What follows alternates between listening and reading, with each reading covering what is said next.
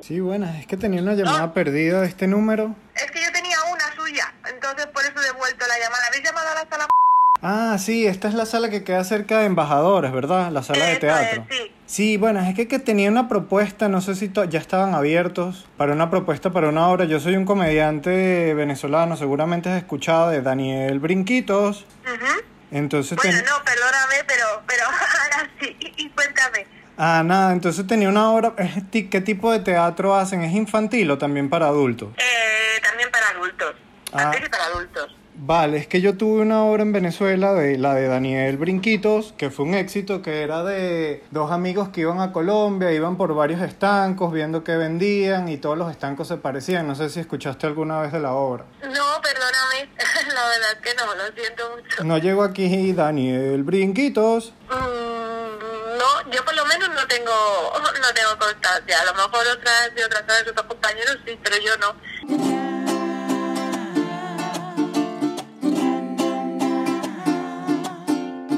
No me llames, no me llames, no me llames más. No tenemos, no tenemos nada más que hablar.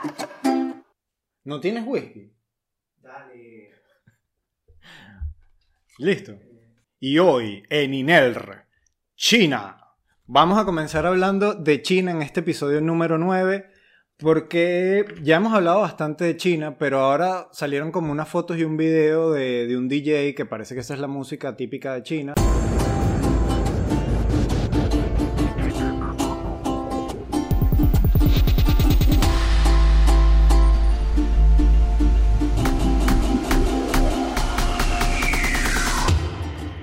Bailando enfrente de un gentío en una piscina y la gente tripeando.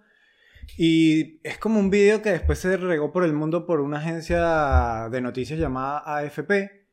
Y la verdad es que no entiendo qué coño está pasando ahí, pues, porque me pongo a ver los comentarios, me pareció rarísimo y los comentarios ahí que ahí eran como China que sí tomó las medidas, ahora ellos están celebrando y en Estados Unidos estamos aquí maltripeando. Y yo como que pienso que tú le vas a creer a China, chico. Tú no has visto, yo vi la entrevista de la gente que supuestamente estaba opinando de esta fiesta en China y es pura gente que estaba en la calle normal, no estaban en plena fiesta. Entonces, evidentemente, China está tramando algo, no sabemos qué. Salió un ministro diciendo y que, no, que espero que le digan la verdad al mundo de lo que está pasando aquí en China, que lo tenemos todo controlado. Mira, eres China, pues no puedo creer en ti. Y evidentemente hay algo raro. No creo que sea que los chinos quieren mostrarle al mundo y que métanselo. Miren, originamos el virus y ahora estamos aquí festejando. No creo que los chinos quieran hacer eso porque si quisieran hacer eso hubieran hecho que si vamos a hacer una sopa de murciélago comunal y le vamos a servir sopa de murciélago a todo el mundo, ahí nos hubiéramos quedado de que, no, bueno, China es el dueño del mundo ya. No, no quieren hacer eso, pero algo raro están tramando, como que hacerle ver al mundo que tienen control de lo que está pasando. No sé, está, ya lo hemos hablado tantas veces, que China está tan controlada que seguramente agarraron a una gente en la calle y le dijeron, mira, vas a decir que la fiesta estuvo bien. ¿Qué fiesta? Te estamos diciendo que digas que la fiesta estuvo bien y ya, ah, sí, perfecto, listo, gracias. Y la gente siguió, no se sabe de dónde salió esto. Haciendo este podcast, lo que me doy cuenta es que la gente aquí hace lo que le dé la gana en todo el mundo si estás en el gobierno. Por eso es que los políticos quieren llegar al gobierno para hacer lo que les da la gana. Los rusos, el- un opositor de Putin que estaba para unas elecciones, lo envenenaron. El tipo está hospitalizado. O sea, ¿y qué, es esto? Evidentemente también fue Putin el que lo envenenó. No creo que haya sido él que le metió algo en el té. Seguro mandó una gente. Seguro Putin debe estar tan arrecho. ¿Y qué coño? ¿Y lo vas a envenenar?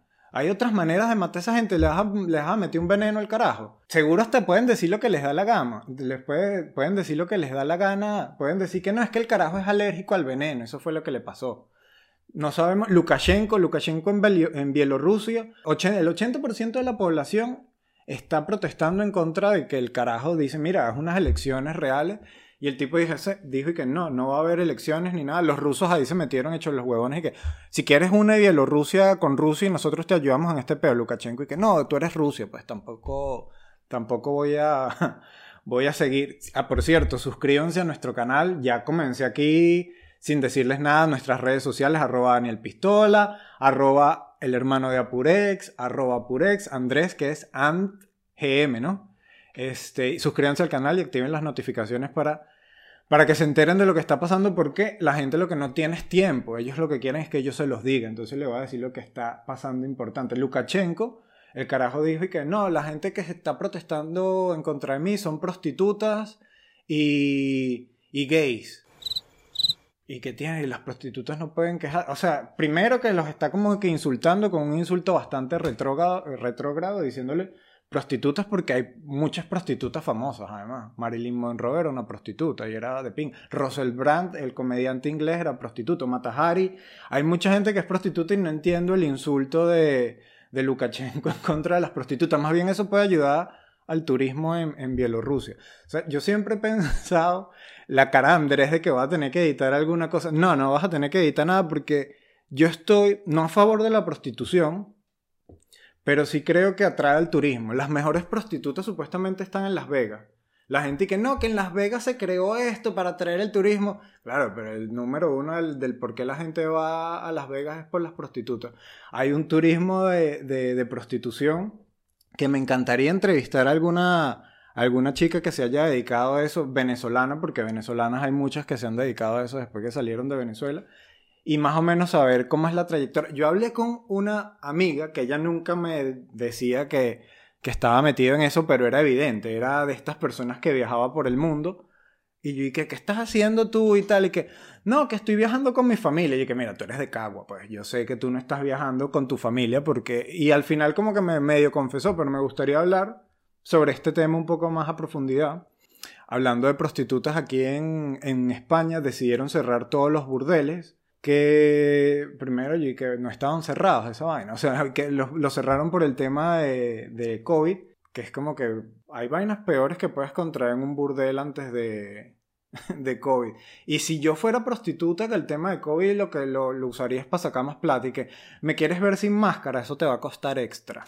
Entonces, evidentemente tuvieron que cerrar todos los burdeles aunque las prostitutas que se dedican a la humillación, ellas no tienen por qué cerrar, ellas no tienen contacto físico con su usuario. Le podían haber dicho tipo, no, mira, yo lo que estoy es insultando, ¿sabes? Las personas que dicen y que no, que eres un inservible y el otro se excita por eso. Bueno, eso no hay necesidad de que, de que lo hubiera cerrado.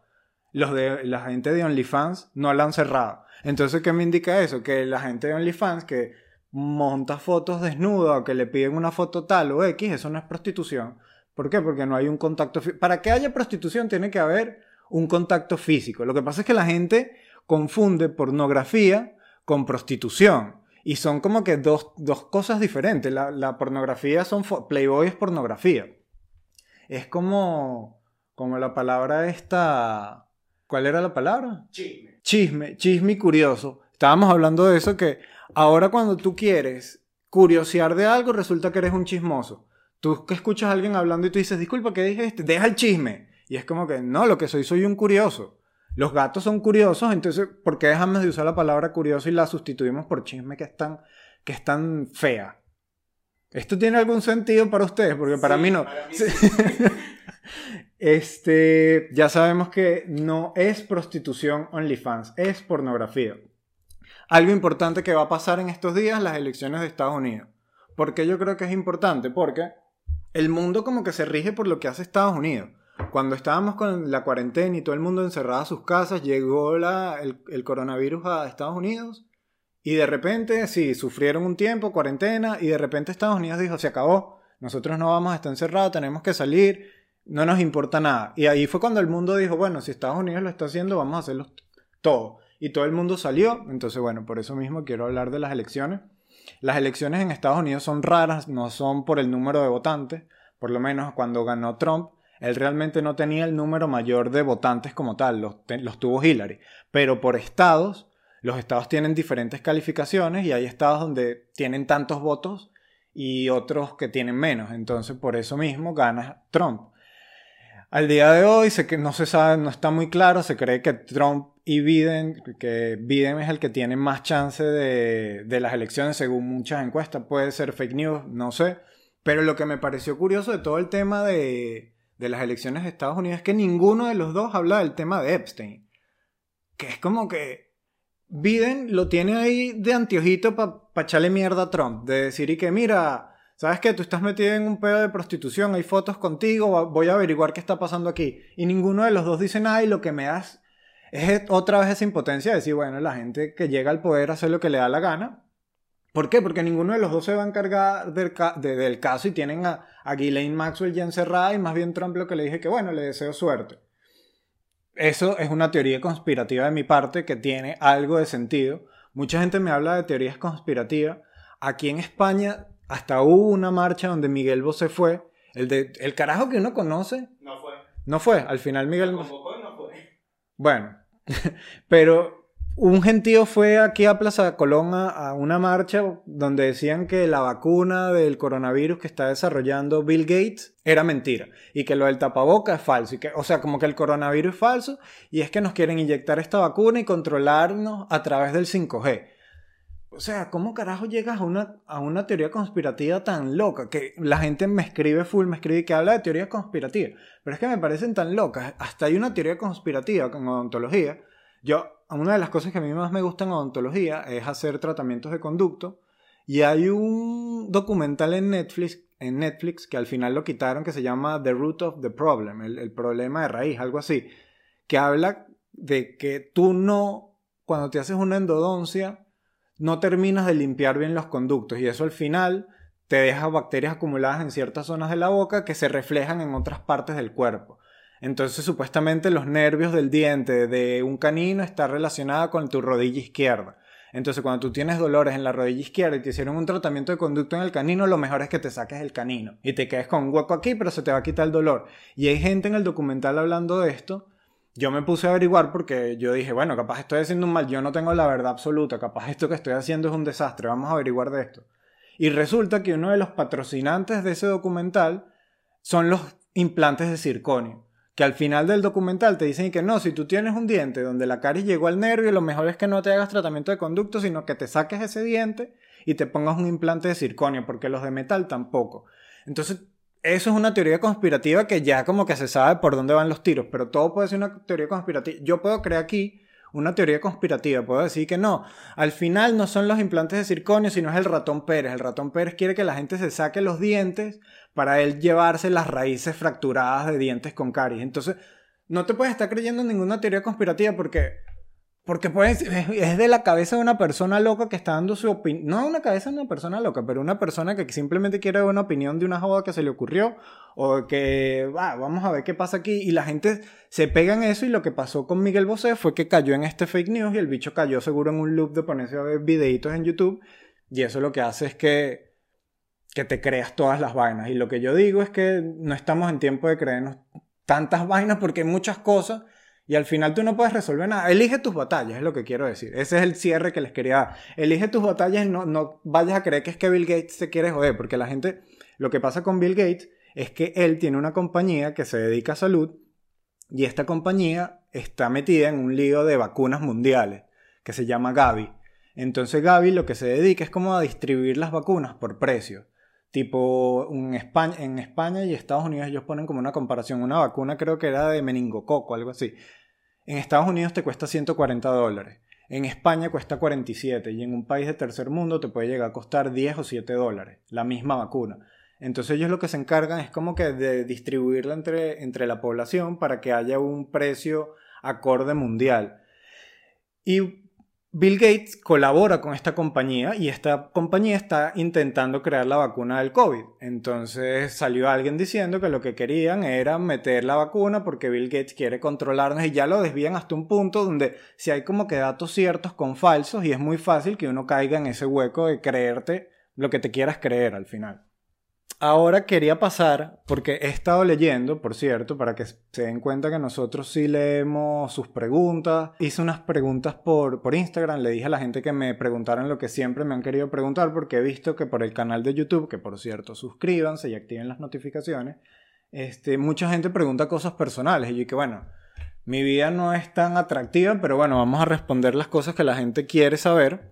Hay preguntas absurdas como esta de arroba Ron Chávez, mi amigo Ron Chávez, que Coca-Cola o Pepsi. Yo no soy una persona de refresco porque te destruyen los dientes, pero si tuviera que elegir Coca-Cola, me da rechera cuando tú vas a un restaurante y que me das una, me das una Coca-Cola y el bicho y que te tengo Pepsi.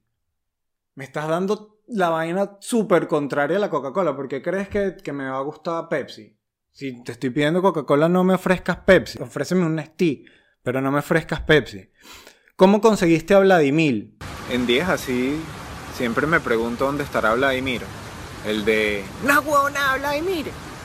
¿Le habrán lavado el uniforme? Yo creo que no. Si Vladimir estuviera aquí, lo invitaría a Prime Time. Este fin de semana. Consigamos a Vladimir, eso es lo que hay que hacer. Por Instagram, la gente me escribió cuando vio el video de Vladimir que yo dije que, que fue una promoción. Fue una promoción que yo hice de un show de stand-up donde me pongo a pensar al vacío y dije, algo como que, ¿será que a Vladimir le, le lavaron la camisa? Y alguien me escribió por Instagram, ahora todo es Instagram. Y alguien me escribió y que, Daniel, yo conozco a Vladimir, ¿quieres que le pregunte si le lavaron la camisa? Y que por favor, consíguelo. Y le tuve que regalar como unas entradas al show. Esa persona me consiguió la, la entrevista con Vladimir. Fue una chica, no se lo imaginaban, ¿verdad? Pensaron que era un hombre. ¿Por qué? Porque son unos machistas. ¿Cuántos dientes tienes? Arroba Gabiponte. 32 dientes. No, no he tenido necesidad de sacarme los cordales. Tengo dientes aquí torcidos por culpa de las cordales, pero la verdad es que si no molestan, que me lo preguntó también un usuario, me preguntó, ¿es bueno que me saque las cuatro cordales de juicio al mismo tiempo?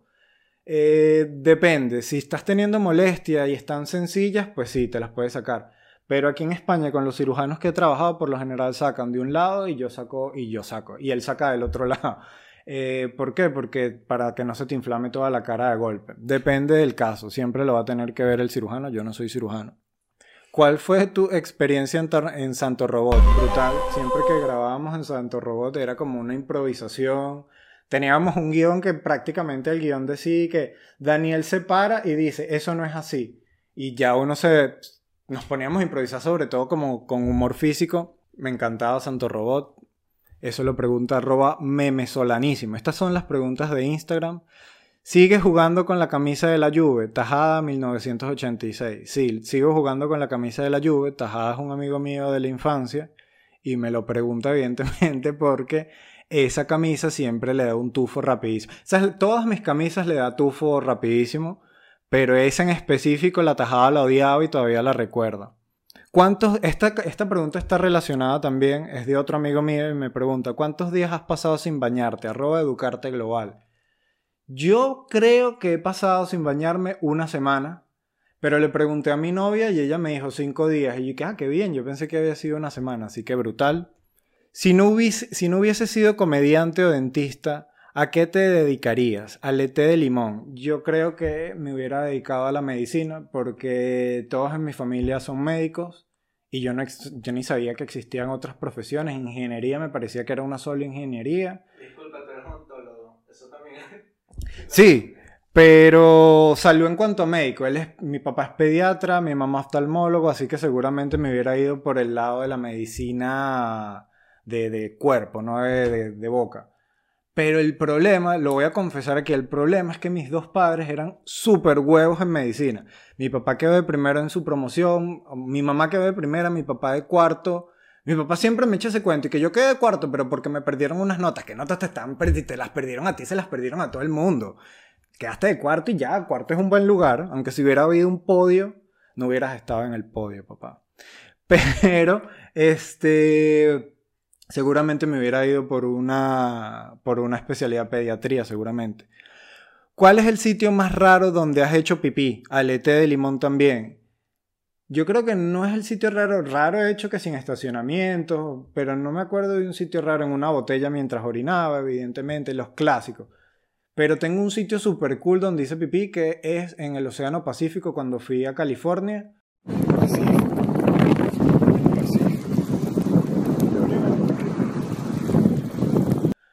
No sé por qué se me pasó en la cabeza y yo que mira, yo he hecho pipí en el Mar Caribe, en el Mar Atlántico, en el Mediterráneo. Vamos a hacer pipí en el Pacífico y decidí orinar el Pacífico y tengo un video que lo prueba. Tu Spider-Man favorito sigue siendo Tobey Maguire, arroba mtelles25. ¿Hay otro, hay otro Spider-Man? Para mí no hay otro, así que sí, evidentemente es Tobey Maguire. ¿Cuándo sacas otro especial de Daniel Brinquitos? Arroba AAMF95. Pues esta llamada te la quiero dedicar a ti, la llamada del principio te la dedico a ti, AAMF95. Daniel Brinquitos es una llamada que yo hacía a teatros en Venezuela y les explicaba una historia larguísima donde el protagonista era un carajo llamado Daniel Brinquitos y constantemente interrumpía la historia. Era como que crees que te va a llevar a algo interesante y nunca llega a algo interesante y cada cierto tiempo dice su nombre Daniel Brinquitos. Matías Cardone Mazzotti. ¿Cómo te decidiste para volver a la comedia? Esta pregunta la relaciono, la voy a responder con varias personas que me preguntan algo parecido. Matosa Yello, que me dice qué tipo de música escuchan. Eh, Rainer2507, ¿por qué abandonaste la comedia? Y Will Go, ¿pensaste nunca regresar al stand ¿Dudaste de ti y tu humor? La verdad es que yo siento que yo nunca me he ido de la comedia. Yo siempre estaba escribiendo, siempre estaba escribiendo para stand-up. Lo que pasa es que cuando llegué a España me fui a Cádiz y en Cádiz pasa algo súper particular que es que todo el mundo en general es gracioso hablando en, hablando en el día a día. Entonces es difícil como que se pare un tipo a hablar cosas como las que hablo yo y la gente se va a quedar como que, ya, bueno, esto es lo que me cuenta mi vecino todos los días. O eso es lo que me puedes contar tú. ¿Para qué carajo voy a venir a pagar a hacer, a verte hablar en una tarima? El, estando, el, humor de Cádiz, como el gaditano es súper gracioso ya de por sí, el andaluz. A ellos les da risa una vaina que yo detesto, que son personajes, que se visten que si con bigotes así, que cuidado, cuidado, que viene el machaco, unas y todo el mundo se ríe. Eso es lo que les encanta a los gaditanos, porque ellos ya en su vida cotidiana son graciosos. Entonces necesitan un personaje para que sean graciosos y en ese momento no hice nada porque estábamos como que más enfocados a, retomar la ontología 100% y porque no había locales en Cádiz. Pero apenas llegué a Madrid, no había pensado en montarme, tenía como una rutinita pequeña escrita y un amigo, Luis Otero, que él es mago y vive en Colombia, él pasó por aquí, llegó a un bar y me dijo, no, que me va a presentar haciendo stand-up aquí, me acompañas, llegué al bar, lo voy haciéndolo y tuve prácticamente, eh, o sea, es, es, como una adicción que tienes una vez que te presentas. Y vi a la gente riéndose, lo vi a él y él insistiéndome que te vas a presentar. Yo dije sí. Y me monté y arrancó. O sea, yo nunca he sentido que he abandonado la, la comedia como tal. Creo que le he, puesto como que parados porque en ese momento, por X razón, no me he presentado, pero desde pequeño, desde que yo descubrí el stand-up, lo que yo quería era presentarme. En Venezuela no existía stand-up. Y yo vi a Seinfeld y yo dije, yo quiero hacer lo que está haciendo ese tipo empecé a escribir chistes y lo que pensaba era, yo en algún momento de mi vida tengo que presentarme. Y siempre pensé que en, Venezuela no iba a poder. Y que así sea en España en algún momento que vaya, porque si llego a vivir allá, me tengo que presentar en un bar. Ese siempre fue mi objetivo. Y, siempre que tenga la posibilidad de presentarme en un bar, yo creo que estoy tranquilo. Mi, mi objetivo con la comedia no es llegar a hacer una película, no es llegar a Netflix, es esa conexión que puedes sentir con un público de unas seis mesas, siete mesas. Eso es lo que a mí siempre me ha llamado la atención. Gustavo H2. ¿Cómo haces para chancearle a una chama? Sé serio. Al día de hoy no le chanceo a chamas porque tengo una pareja estable, pero te puedo dar un consejo, Gustavo H2, que es, di la verdad, eso yo creo que es lo que más le gusta a las mujeres porque los hombres somos... Todo el mundo es burda mentiroso, todo el mundo le gusta decir mentiras. Es muy jodido que tú no pases toda tu vida sin, decir mentiras. Uno es adicto a la mentira. Pero a las mujeres les gusta que tú les seas sincera. Yo me acuerdo, mi, mi novia, Raquel, es una caraja que yo me acuerdo que cuando estábamos saliendo, ella en un punto me preguntó, ¿tú estás saliendo con otras personas? Y yo le dije que sí. Y eso creo que en parte le gustó porque como que a la gente no le gusta decirle la verdad. Todo el mundo está como que, no, no estoy saliendo. Sí, sí estaba saliendo con otras personas y se lo dije porque, ¿por qué se le va a mentir? Y eso creo que es lo que le gusta a, las personas, sé sincero. Eh, Gabamayo, arroba Gabamayo, ¿has pensado en salir de Madrid a otras partes de España con tu rutina? No es que lo estoy pensando, eso como que llega solo. Los productores por lo general te escriben y te dicen, mira, tengo un teatro de tantas personas, tú puedes venir, ta, ta, ta, arreglas el pasaje, no sé qué. Por lo general tienes otro productor de base. Yo no tengo productor de base y no sé, capaz es un error mío no contratar un productor para que se encargue de eso. Pero sí, sí lo he pensado. Si viene la oportunidad, siempre sería brutal ir a otras partes. Rechu, piso G, ¿cuántos stand-ups hiciste? Stand-ups, él dice como que stand-ups son shows me imagino. Stand-ups de shows, a ver, shows como tal le hice. El primero habré hecho como tres con material diferente. tres shows diferentes, o cuatro con el de ahora, con Trivial, que es el que hago aquí en Madrid. Puedo decir cuatro shows diferentes y estando presentaciones como tal, habrán sido más de 300 presentaciones. Fonseca BR. Es muy tarde para entrar en el gremio de stand-up o podcast a los 27. Mira, Fonseca, tú sabes cuál va a ser la respuesta. Evidentemente nunca es tarde. Es más, comienzo un podcast que se llama eh, Comienzo a los 27. Puedes comenzar un podcast de cualquier cosa, puedes hacer stand-up a cualquier edad. Hay comediantes brutales que comenzaron súper tarde. Eso también tiene un catch que va a ser un carajo viejo. Tú no eres viejo, pero el que comiences tarde te va a dar otra perspectiva y creo que va a hacer que una gente se siente identificada porque va a ser diferente al enfoque de alguien comenzando a los 20. Yo comencé a los 21 a presentarme arroba Paola BAG. ¿Por qué coño no eres de los más conocidos si eres de los mejores? Gracias, Paola. Pero lo que pasa, Paola, es que yo soy de los mejores para ti. Y eso es algo que también siempre he intentado luchar en contra de eso de que la gente dice que esto no da risa. No, no te da risa a ti. Siempre, el humor es una de las cosas más subjetivas que hay y tú no puedes catalogar algo como que esto es bueno, esto es malo. La fama puede ser por eso, por eso de la mediocridad que te dije en cierto punto, que yo no aspiro a, un, a un especial en Netflix, porque, mm, no sé, la, la, odontología será, no sé, no sé por qué, me gusta ya ese contacto tan pequeño. Cuando tú llevas el show, yo trabajé mucho tiempo haciendo corporativos, shows donde te pagan por hacer tu rutina, y cuando tú llegas a ese punto donde te van a pagar por, por, hay un dinero serio y ya estás viviendo de eso, ya eso te quita un poco esa magia de presentarte, ya es como un nervio. Hay algo fino en probar material, en armar la rutina, eso es lo que más disfruto. Arroba Micher Aguilarte. ¿Cada cuánto escribes material? Esto, yo escribo material hasta que tengo una rutina de 45 minutos, por lo menos. Trivial duró 45 minutos. Y mientras yo la armé, ya yo tenía material escrito, no fue muy constante, pero cuando decidí ser, constante fueron como tres meses escribiendo, por lo menos dos veces a la semana. Unas dos horas, si le quieres poner un número a todo eso. ¿Cuáles son tus especiales de comedia favoritos? Los de Dave Chappelle cuando era joven, los dos que, que están en HBO. Killing, Killing Them Softly lo puedes conseguir por YouTube con subtítulos. Ese es un especial que siempre me hace reír. Y te das cuenta la diferencia del lío racial como antes se hablaba más fuerte de cosas que tú dices, verga, ahora no puedo hablar de eso y no es tan viejo. Pero si te tengo que recomendar uno, Chappelle y uno de Jim Gaffigan, son de mis comediantes favoritos y tienen especiales brutales. Beyond the Pale, se llama uno de Jim Gaffigan que creo que es de mis, de mis especiales favoritos. Jesús León 18, piso. ¿Qué es lo que más te gusta de la comedia? Lo que más me gusta de la comedia, como ya les dije, es esa conexión con el público cuando estás probando un material cuando puedes llegar a decir, sabía que les iba a dar risa. Y lo que me odias de ella, cuando te pelas, cuando dices que sabía que esto, creo que esto les va a dar risa, preparas un material brutal, te vas a montar en tarima y dices, los tengo aquí, voy a hablar de esto, ah, los tengo, voy a decir esto, aquí viene el chiste, los voy a matar y no hay reacción.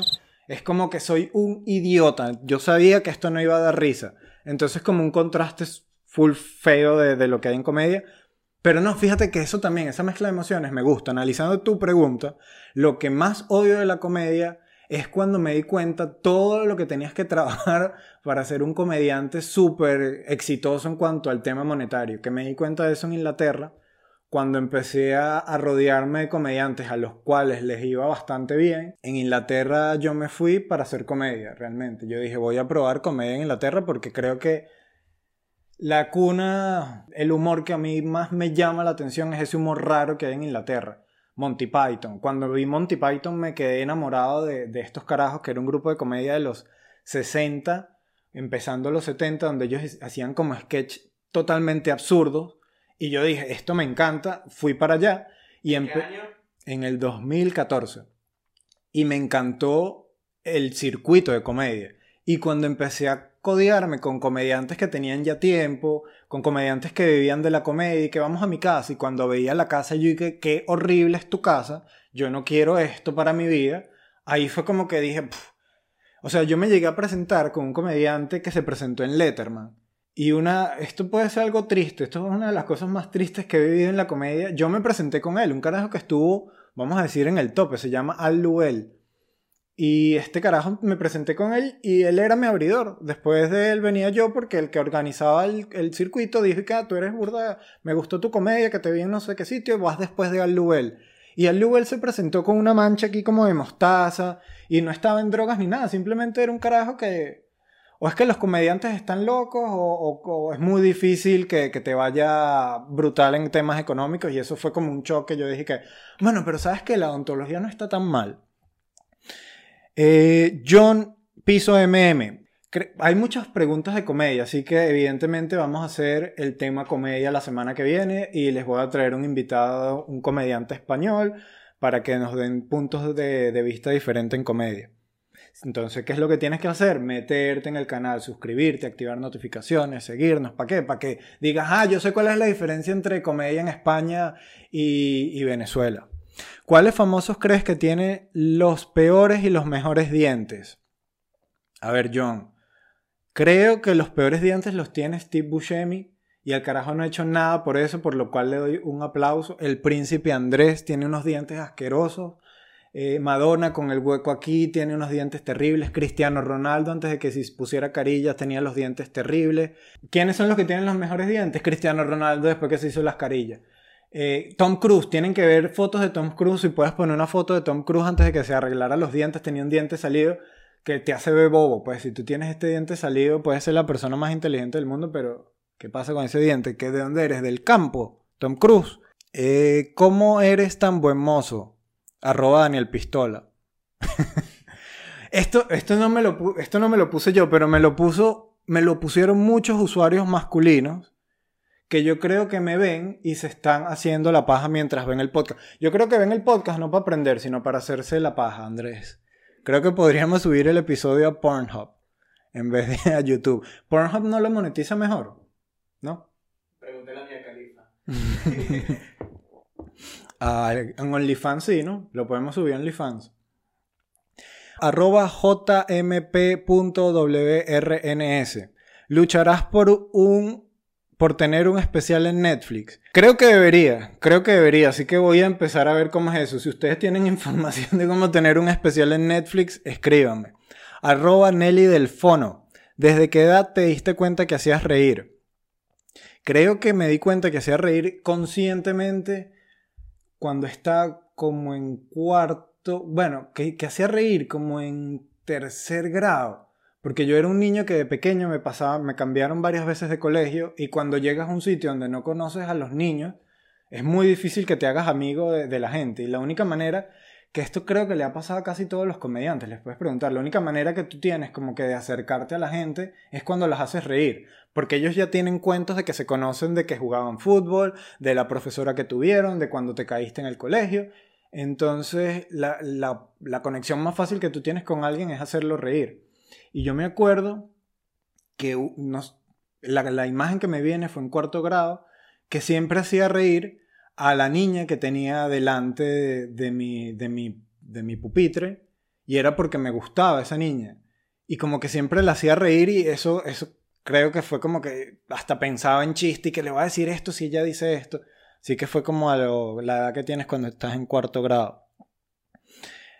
Eh, ¿Qué tipo de música escuchas? ¿Cuál es tu banda favorita? Escucho todo tipo de música, eso no me hace especial, lo quería decir, porque me molesta la gente que te dice yo escucho de todo y te espera que, quieras, que te aplauda. Todo el mundo escucha de todo.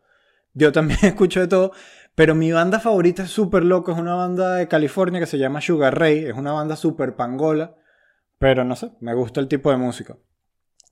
Yadler69, ¿cómo estimulas tu creatividad?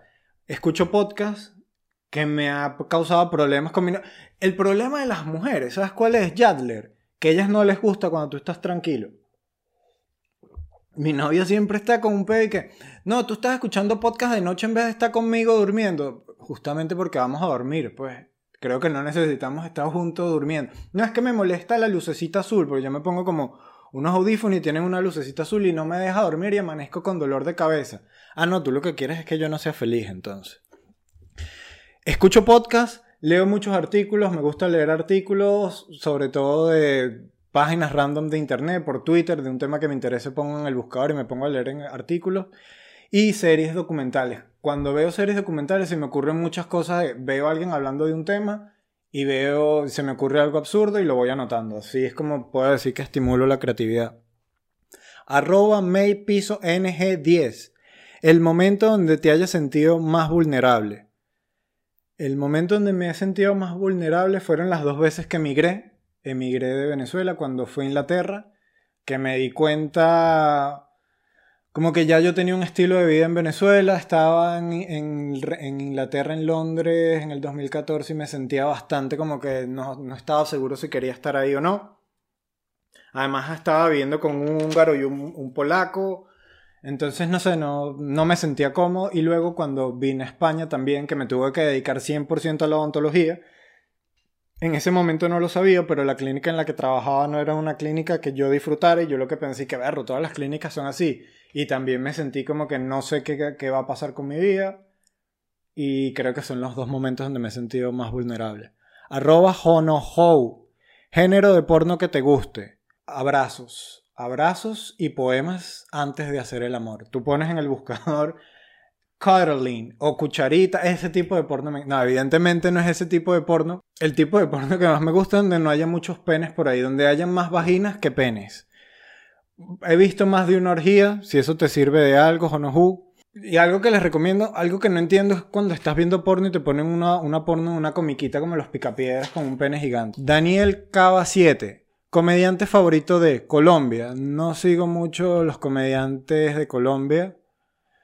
Eh, Pedro, Pedro, un amigo mío que conoce aquí. Me gusta mucho su estilo de comedia. Es bien oscuro todo lo que dice. Le voy a poner el user aquí abajo para que lo sigan. Venezuela, Emilio Lovera. Estados Unidos, Seinfeld. Y España, en España yo. Pero en España, en España, si les tengo que recomendar un comediante que me gusta mucho, Lalo Tenorio, es un chamo que realmente es más o menos como yo. Él no es que se dedica a hacer stand-up nada más, él se dedica a escribir. Pero cuando veo sketches de comedia de él o ideas que tiene me parecen geniales. F de Fran.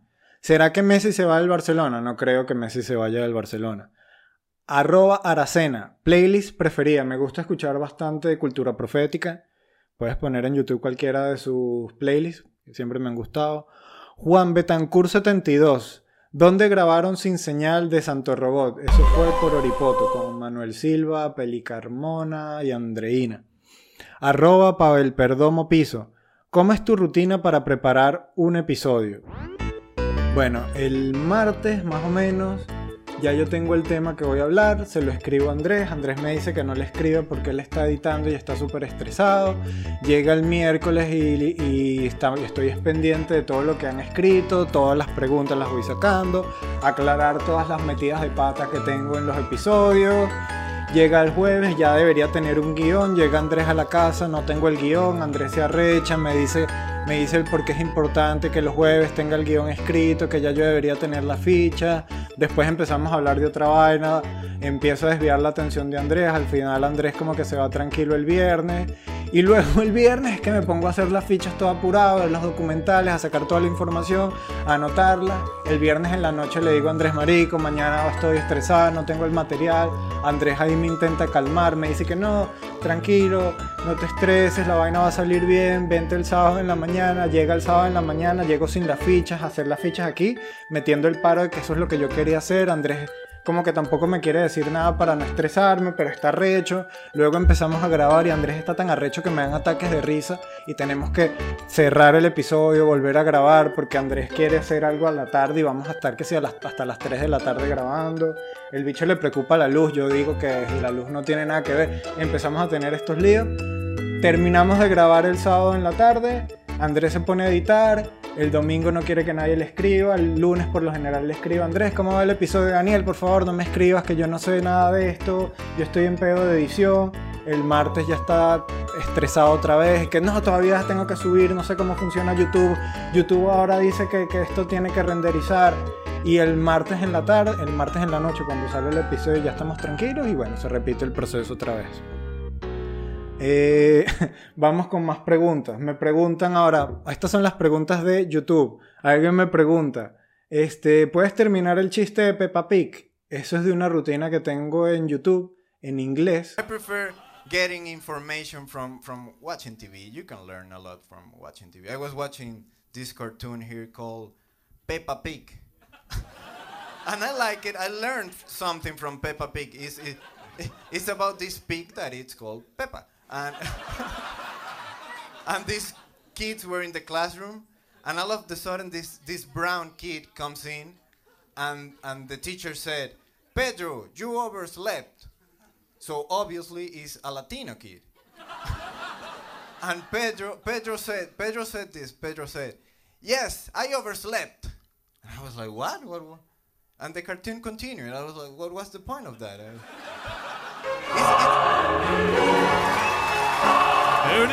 Daniel Gonzalez, finalist number four. Cuando me presenté en Londres, tengo que pensarlo un poquito, la rutina iba, era un chiste de Peppa Pig que yo dije que eran las 11 de la mañana un día y me puse a ver las comiquitas en Inglaterra y me pillé que eran como racistas porque estaba viendo Peppa Pig y Peppa Pig habla desde un cerdito que habla y tiene todos sus compañeritos en el colegio y viendo este episodio llega un amiguito, después que todos los niños llevan rato en el colegio, llega un amiguito que es marrón, es un animalito marrón.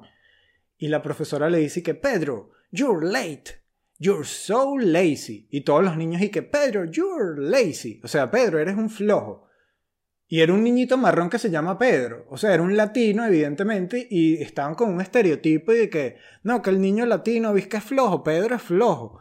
Y yo como que, verga, qué arrechera, me dio como que medio que me indignó. Y luego me puse a pensar y dije, bueno, Daniel, son las 11 de la mañana y tú estás viendo Peppa Pig y eres latino, así que algo de razón tiene Peppa Pig. Más bien Peppa Pig está enseñando a los niños que los estereotipos son ciertos. Por cierto, en Australia Peppa, Pig es bien polémico porque en Australia salió un episodio de Peppa Pig como que no le tienes que tener miedo a los insectos. A las arañas no le tienes que tener miedo, salió mundial y en Australia lo tuvieron que prohibir porque los australianos y que Bro, tú sabes lo que le estás enseñando a los niños, que la- las arañas no son peligrosas, estás loco. Las arañas se han llevado a siete niños. Son unas arañas gigantescas que se los montan al lomo y se los llevan para una, una telaraña. Numa Romero por YouTube. Coño de la madre, no entiendo por qué la grosería, Numa. Qué buen podcast. Habla de renunciar durante la cuarentena. ¿Está loco el que lo hace? No loco, pero no te desesperes, Numa. No creo que sea buen momento para que renuncies. Jesús Manuel, me afeito las bolas escuchando este podcast, LOL. Yo les dije, este podcast sirve para lo que ustedes quieran hacer, están escuchando el podcast. Capaz si te ríes con algo, no es, si te da risa el podcast, no te afeites las bolas porque puedes tener un mal movimiento. Mucha gente me escribió del episodio de la estafa y me escribieron las estafas de las personas y la gente se emocionó full. Entonces, si quieren seguir mandando alguna estafa o quieren joder algún estafador, también lo podemos hacer para un episodio. Escríbanme y jodemos un estafador porque la gente me pone aquí que no, ponga el usuario del estafador. Lo que pasa es que mi amigo me dijo no lo pongas porque me puedo meter en un lío. Estoy en Venezuela. Aquí me, aquí me pueden matar por eso. El estafador, el espíritu del estafador. Qué arrechera. A mí nunca me han estafado, pero mi hermana se las pasaba en ese pedo. Y tuve que botarla de la casa donde vivíamos. Porque la gente que estafa, o sea, a la gente le gusta echar esos cuentos. Entonces, si me quieren poner el usuario y voy a decir cómo, cómo quieren estafar, lo digo. ¿Has pensado hablar del comegente y desarrollar su historia?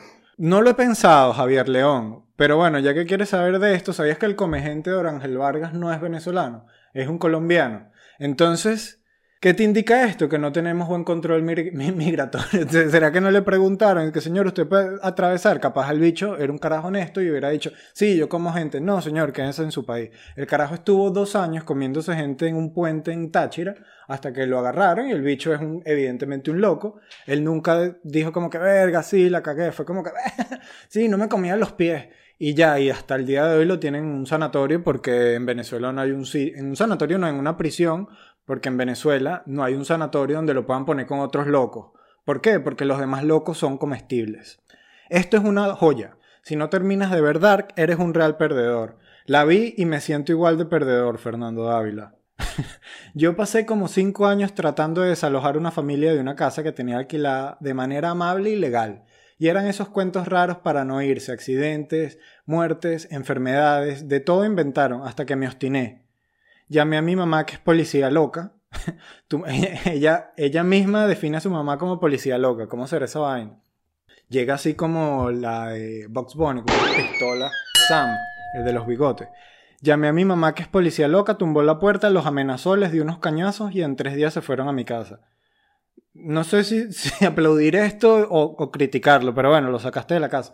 Mi papá también alquiló una vez un apartamento y fue un lío hasta que el señor se murió. Así fue como se pudo salir. Y fue como raro, porque todos en la casa estábamos felices de la muerte de alguien. Era como que, coño, se murió, qué chimbo, pero era la manera de sacarlo, que Dios lo sacara. Coño, a mí nunca me han estafado con eso de plata, pero sí emocionalmente, eso cuenta. Valentina Castro, claro que cuenta Valentina. Si estás tan débil emocionalmente, lo que te puedo recomendar es que no sigas a nadie conocido en Twitter. Eso me ha bajado tanto emocionalmente cuando sigo a alguien que quiero en Twitter, lo, lo sigo y luego me doy cuenta de que tiene unas opiniones que yo que, ah, bueno, esta persona es una tarada. Entonces no sigas a nadie en Twitter si no quieres tener más coñazos emocionales. Si en este podcast hay libertad de expresión, puedo decir que Led Varela es una mierda sin parecer un hater y la gente me caiga encima. Sí, Jesús Olivares, claro que lo puedes decir. Pero no sé por qué, todavía no logro entender, yo no me imagino a Messi escribiendo comentarios mierdas de alguien. Entonces, ese es mi punto. Pues si no te gustó, no lo sigas, dale un dislike, pero un comentario es como que te imaginas a Messi escribiendo de Cristiano y que Ronaldo no dribla tanto como Messi. No pasa. Entonces, sé como Messi. Ahorita Messi sí lo hace, ni saben. Daniel, deberías hablar sobre la Vinotinto. Yo he pensado full de la Vinotinto cuando a mí me empezó a gustar el fútbol. Era esta época cuando la Vinotinto nos hicieron creer que tenía chance de ir al Mundial. Que cuando yo lo analizo en ese entonces, nosotros estábamos disputándonos las eliminatorias para el Mundial, que sí, con Ronaldo. Ronaldo el Gordo, Ronaldinho. En Chile estaba Marcelo Salas, en Argentina estaba que sí, no sé si estaba Crespo, estaba en ese entonces. Y los venezolanos nos hicieron creer que teníamos chance. Pudo haber pasado, pero nuestros jugadores no tenían tanto nivel mundial, no se codeaban con esos carajos en, en entrenamiento. Y todo el mundo criticaba a esos carajos que eran como que, maricos, son unos bichos que están haciendo lo mejor que pueden. Era que si Vallenilla Pacheco, Angelucci, que era el gigante de Turén, un señor que, brother, hizo lo que él pudo y aún así consiguieron sus victorias importantes y uno los criticaba, que qué muerto es Angelucci, coño, brother, el bicho está entrenando con dos conos en el universitario, no lo puedes comparar con Ronaldo que estaba eh, driblándose a Maldini, entonces más bien hay que agradecer a esa gente, eso es lo que opino de la Vinotinto. Y opino que no vamos a ir a un mundial hasta que tengamos una federación seria. Si todas las federaciones en general tienen corrupción, pero la Federación Venezolana lo que le importa al parecer es sacar plata y no los resultados. A las otras federaciones les, les, les importa tener resultados y sacar plata. Así que creo que por más jugadores buenos que, que tengamos, hasta que no tengamos una federación seria, que le importen los resultados, no vamos a, a lograr clasificar al Mundial. Fachu, ¿podrías hablar de algunos de estos temas? No sé si responderás. Sí voy a responder, Fachu. La diferencia de Vine y TikTok y cuál prefieres. He intentado con TikTok y me cuesta porque son muchas herramientas. Y ya tengo Instagram, ya tengo el podcast, ya vieron, ya les expliqué cómo era el proceso del podcast y no creo que tenga tiempo de TikTok, aunque tiene unas herramientas brutales. La gente me dice, te conocí por ahí y uno de los primeros que vi fue el que hiciste diciéndole sádico a Eladio. a llamar a un amigo. Le hablé la Yolanda. ¿Qué pasó, Sádico? ¿Es verdad que te la pasas tirando con las caritas del canal? Esto era porque en ese tiempo decían que Eladio Lares, que era el presidente de Televen, él se raspaba las que quería que entraran al canal. Vine era como muy sencillo de grabar, era un formato de 7 segundos rápido. El coronavirus de Tarek y Diosdado, bueno, esto ni lo voy a mencionar porque no quiero hablar de política venezolana. Edad por número que crees conveniente es tener hijos. Para mí sería los 30, pero con estabilidad económica. Lo que pasa es que yo creo que si si tú te preparas tanto para tener hijos, lo vas a- nunca va a haber un momento ideal. Entonces, tienes que acabar adentro y ya, sin pensarlo mucho. ¿Quién ganará la Champions? No sé si sigues el fútbol. Yo creo que la va a ganar el Bayern de Múnich, pero algo apostador me dice, como las apuestas dan más y apuestas por el PSG, yo creo que le metería al PSG y me arriesgaría. Porque creo que Neymar es su oportunidad de, de decir, mira, yo también gano la Champions. Eh, ¿Cómo crees que afecta, ha afectado y afectará la idea de DirecTV? Ya volvió a DirecTV. Esta pregunta es vieja. ¿Puedes hablar de un nuevo mundo sin efectivo? Vi un documental donde se quiere hacer eso, pero hay mucha gente en contra. ¿Qué opinas tú, Pedro Luis? En Suecia averigüé este tema Y en Suecia el 85% de la población ya no está usando efectivo, mientras en Alemania tienen un paquete que ellos dicen, no, nosotros no nos van a controlar con las tarjetas y nosotros lo que vamos a hacer es que vamos a pagar todo en efectivo. Mm, Es que, primero no te preocupes por eso, porque para que se acabe el efectivo realmente en todo el mundo van a tener que pasar por lo menos 20 años. Ya se hizo un cálculo. Y lo que yo opino de eso es que cuál es el peor que te espíen. ¿Qué es lo que pasa con que te espíen? No te van a dejar hacer algo. Hasta ahora no es que te van a prohibir hacer algo. Entonces yo creo que más bien es un alivio no tener una cartera metida en la nalga porque eso me ha ocasionado problemas del nervio, tengo dolores en la pierna pero tengo una cartera y se va a acabar eso, ya no vamos a hacer una generación a futuro de que vamos a tener que estar pagando las, las cosas con moneditas y hacer la cola del supermercado más larga. Entonces acepta el cambio, Pedro Luis, yo me voy por ese lado. Estás en mi top 3 de comediantes. Diane- Daniela Núñez, gracias Daniela. Pero qué bueno tu podcast, gracias por, por volver, que no me he ido. Ajá, me gustaría que hablaras de venezolanos en Inglaterra que son hijos de portugueses, con hijos nacidos en Inglaterra, pero que no son ingleses sino portugueses. Yo soy venezolana, hija de portugués. Tú estás súper orgullosa de ser portuguesa, con dos hijas nacidas en Inglaterra que no son ingleses pero portugueses, ya lo habías dicho, Daniela. Eh, ya sabemos que tienes nacionalidad, creo que eres este, el mestizaje, el nuevo mestizaje. Estás- Vas a mezclar masivo venezolano, que ya venezolano es una mega mezcla con otro sitio, así que brutal. No entendí nada. Daniel habla de Pizzagate, ya hablé de Pizzagate en el primer episodio o en el segundo. Quiero que me hables de la experiencia de migración. Esto también va a ser un tema. He hablado bastante de mi experiencia como migración. Newman Pérez, mano. Newman Pérez averigüé y es como un influencer que se ha metido en muchos líos con de entrevista. Lo he visto haciéndole entrevistas hasta Nanutria. He visto que él habla de que él tiene un trading, que no sé qué. Mira, no le metas tu plata a Newman Pérez, es lo que te puedo decir. Pero al final me parece que es un tipo que está intentando rebuscarse la vida. Ustedes sabían que Marco Música es un carajo que él ha estado haciendo casting, él hizo casting para Somos tú y yo.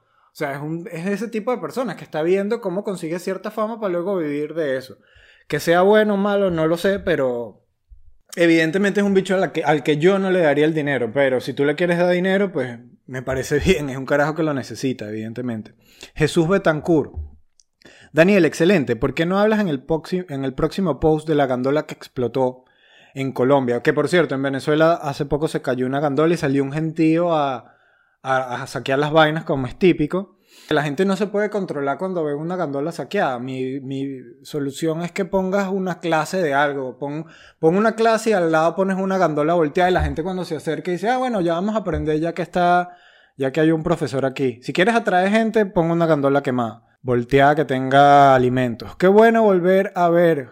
Te jodiendo, hermano. Habla sobre la NBA que permitió la marihuana y porno a sus jugadores. Eh, lo permitió la NBA, ya lo habían permitido las otras ligas, la liga de fútbol, la liga de béisbol, que me parece como una jodida, porque al final la NBA son un poco de, marihuaneros y a ellos no importa de qué color sean, no importa la raza que sean, pero son un poco de gente que le gustaba la marihuana y ellos son a los que tenías jodido, qué fastidioso eres. Déjalos que, que, que, que fumen y ya, pero lo que sí que no me parece es que si hay un sitio donde se permite la marihuana en mi casa es en la poseta. Mi tío, mi tío Dubán murió de una sobredosis de marihuana.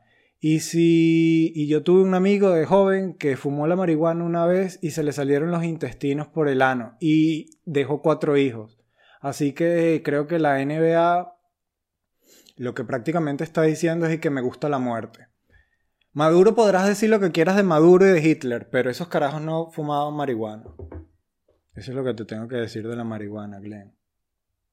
Te amo, Daniel. Deberías leer el horóscopo. Aries. Todo va bien, todo va bello. No lo sé, pero a mí me da risa. Eso me mata. Solo viniendo de ti, te amo. Gracias. Heavy Arca. No sé por qué volteé esta página. Habla del Fifita. Dejé de jugar FIFA, ya cuando los jugadores se desactualizan, yo yo soy de esas personas que compra el FIFA nuevo y que no lo puedo evitar. Me gusta que cambien todos los jugadores, me gusta meterme a jugar online, así que no, no llevo mucha, mucha vida en FIFA. Esto me lo estoy preguntando un pana porque siempre me gano en FIFA.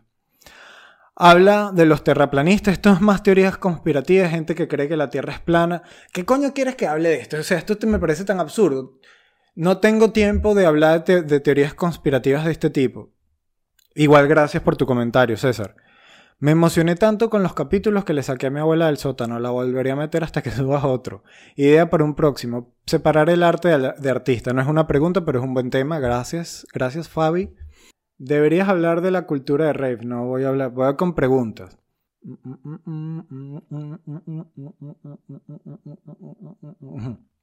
Cristina Jurril Persaud.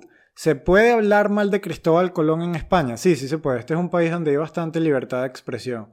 Puedes venir aquí a España y decir todas las vainas horribles que quieras decir de Colón. No sé qué tienes de horrible decir de Colón, pero puedes hacerlo, sin problema. Alguien que odia Colón. Chamo, explícame el rollo de Will Smith, ya hablamos de eso. Ajá, ajá. Hoy no lo iba a ver, pero vi la camisa y me quedé. Se ve que es algo serio. El próximo podcast será de las cosas más exageradamente ridículas que han comprado o han hecho los multimillonarios. ¿Y qué cosas exageradamente ridículas haría Daniel Multimillonario? Saludos a la gente del mejor podcast. Gracias, Eric Shark55. Si yo fuera multimillonario, compraría todo, todos los monóculos y los sombreros de copa, porque creo que eso es lo que compran los multimillonarios y se los vendería carísimos a ellos. Cuando quieren ir a la ópera, yo tengo todos los sombreros de copa. Sugerencia de tema. Temas no. Quiero es pregunta. ¿Dónde se te ha hecho más fácil el stand-up? Creo que el sitio donde se me ha hecho más fácil el stand-up fue en Inglaterra. Es el sitio donde la gente era más receptiva y donde había como una cultura de stand-up. Habla de tus experiencias en bachillerato. Bueno, te voy a contar una anécdota de mi bachillerato. Estaba David Blaine y David Blaine hacía un truco donde levitaba, así así, levitaba. Me metí en internet, averigüé cómo era el truco, no necesitabas nada, sino que es un truco de visual y lo empecé a hacer en el colegio y eso me abrió las puertas a ser súper popular. en la universidad conocí una caraja que tenía secta. Esto me dio risa como anécdota de José Aguilar. En la universidad conocí una caraja que tenía una secta, una secta con otros tipos, en donde sacrificaban animales, luego tiraban. Tirar es como una vaina obligatoria. Eso me dio risa mataban una gallina y luego tiraban, igual que, con mi novia. E, es, que es bueno para las parejas. Si se dan cuenta de que el video está desmonetizado, es porque Daniel habla de realidades. YouTuber es una mierda con tus restricciones. Más canales como este, pone Rey Enrique. Yo ni me doy cuenta de que estoy hablando cosas y, y al parecer me desmonetizan los videos. Porque es que hay un problema entre, también, son dos conceptos diferentes, libertad y responsabilidad. Al parecer yo tengo que hablar con responsabilidad. La libertad es enemiga de la responsabilidad y viceversa. ¿Qué más estás esperando que hablaras del satanismo? Nadie le dio like a tu comentario, Baker, petaquero. O sea que tú eras el único que queríamos que querías que hablara de satanismo. Creo que si tú quieres adorar a Satán, eh, no necesitas una iglesia y una secta, lo puedes hacer desde, la comodidad de tu casa. Muchos comentarios son como Caterina de Los Ángeles Pérez Contreras, ya pone todo su nombre. Like, porque ahora sé cómo cepillarme los dientes. Después de 23 años me di cuenta que no sabía cómo cepillarme. Johan Hus.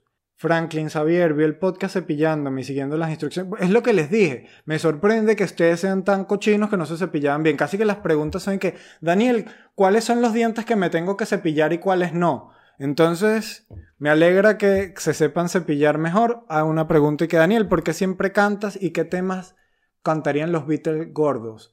I want to hold your fat hand. Y así que voy a cerrar porque me gusta cantar. I wanna hold your fat hand. I wanna hold your fat hand. Así que me despido con eso. Gracias por escucharnos. Síganos, suscríbanse al canal, síganos en redes, pueden seguir haciendo preguntas porque se dan cuenta que en general las, las leo o las intento responder casi todas, si no es por aquí, se las respondo y bueno, contribuyan en lo que ustedes quieran para el podcast. Un abrazo y cuídense.